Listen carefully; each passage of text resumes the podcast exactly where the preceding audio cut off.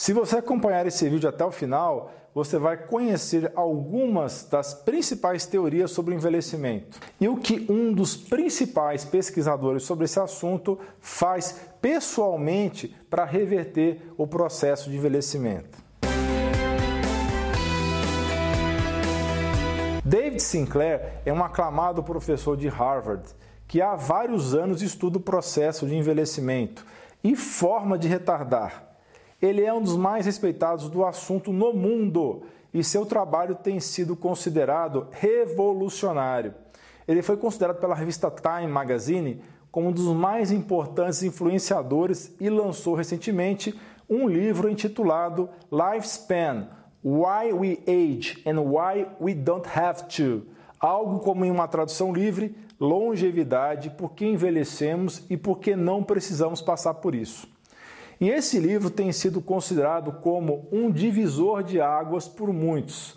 Ele defende uma linha de raciocínio chamada de teoria epigenética do envelhecimento.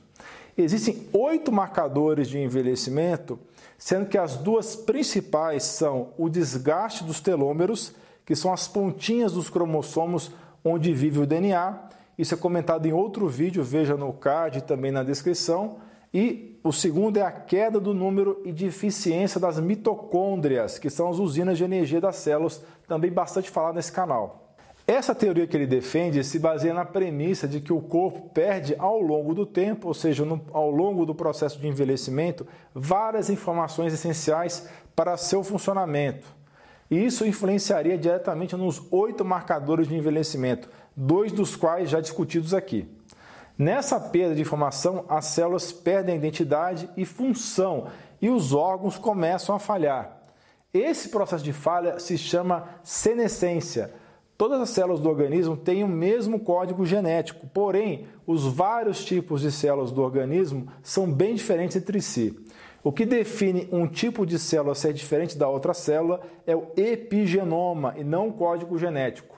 O Dr. Sinclair comenta que o sistema que controla a expressão de genes, chamado de epigenoma, é o que define quais são os genes que estão ligados e desligados, e que também define a identidade das células, como por exemplo se é uma célula do fígado ou uma célula do sistema nervoso central.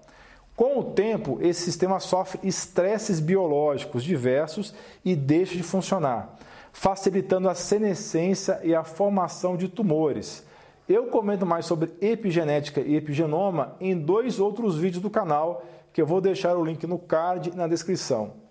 Quando existe dano ao DNA, dano aos cromossomos, a célula precisa parar tudo o que está fazendo e tentar reparar esse dano. Para isso, precisa desempacotar o DNA, que em condições normais se encontra enrolado, como se fosse uma mangueira de jardim que não está em uso. Depois disso, de desempacotar, corrigir o problema e se enrolar de novo. Isso exige muito da célula e ela ainda precisa pegar emprestado proteínas de outras células para fazer isso. Mesmo assim, ainda existem grandes chances de que esse conserto fique parcial e a célula nunca recupere a sua integridade e identidade original. Para acontecer todo esse processo de desenrolar, consertar e enrolar de novo, nós dependemos da função de várias enzimas, que são tipos de proteínas. E existem maneiras de aumentar a eficiência dessas enzimas, como por exemplo exercícios físicos, jejum intermitente e dieta adequada. As citoínas são um grupo de pequenas tesouras que cortam os grupos acetil dentro das células, dentro das proteínas que empacotam os cromossomos. E isso provoca que nessas regiões onde as citoínas atuaram, os cromossomos fiquem enrolados ou empacotados. São essas regiões específicas que têm os seus genes silenciados. Quando as citoínas estão sobrecarregadas, por muitas células com danos no DNA ao mesmo tempo, isso acaba provocando a expressão de genes que deveriam estar dormindo, deveriam estar silenciados.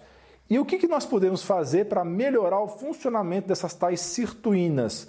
O NAD, a nicotinamida adenina dinucleotídeo, funciona como combustível para as sirtuínas e o resveratrol, o famoso resveratrol do vinho, como acelerador de sua função. Você pode ajudar no funcionamento dessas sirtuínas ao fazer atividade física regular e jejum intermitente. Essas agressões controladas fazem ativar essas proteínas tão importantes para a regulação de nossos genes. Outros mecanismos que ajudam na longevidade são diminuir a resposta do mTOR e ativar a via AMPK. O primeiro se consegue com restrição calórica e a segunda com o uso de metformina ou berberina. Mas qual seria o regime que pessoalmente o cientista David Sinclair segue?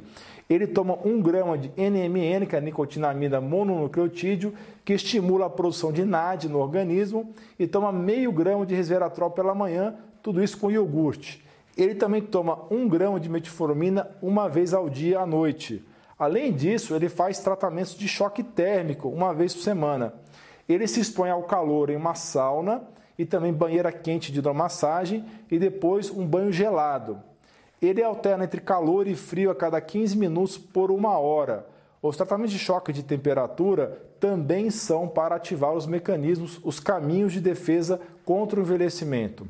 Eles aumentam a longevidade por mecanismos ainda não totalmente esclarecidos e também aumentam a quantidade de gordura marrom no organismo, que tem mais mitocôndrias que a gordura branca. O David Sinclair também realiza jejum intermitente, ele pula refeições e prefere comer à noite. Ele limita o consumo de açúcar, carboidratos e come pouca carne. Para quem faz parte do grupo de apoiadores, eu vou disponibilizar os links de fornecedores do NMN e do resveratrol que são confiáveis. Para saber mais, é só ver o clique na descrição. Obrigado por ter acompanhado esse vídeo até o fim. Por favor, compartilhe esse vídeo nos seus grupos de WhatsApp e Facebook. Vamos espalhar a palavra. Deixe também seu comentário abaixo e a sua sugestão de novos vídeos. Se você não quer perder mais conteúdo, assine a lista de e-mails, o link também vai estar na descrição. Você é fera! Um grande abraço e um beijo no seu coração.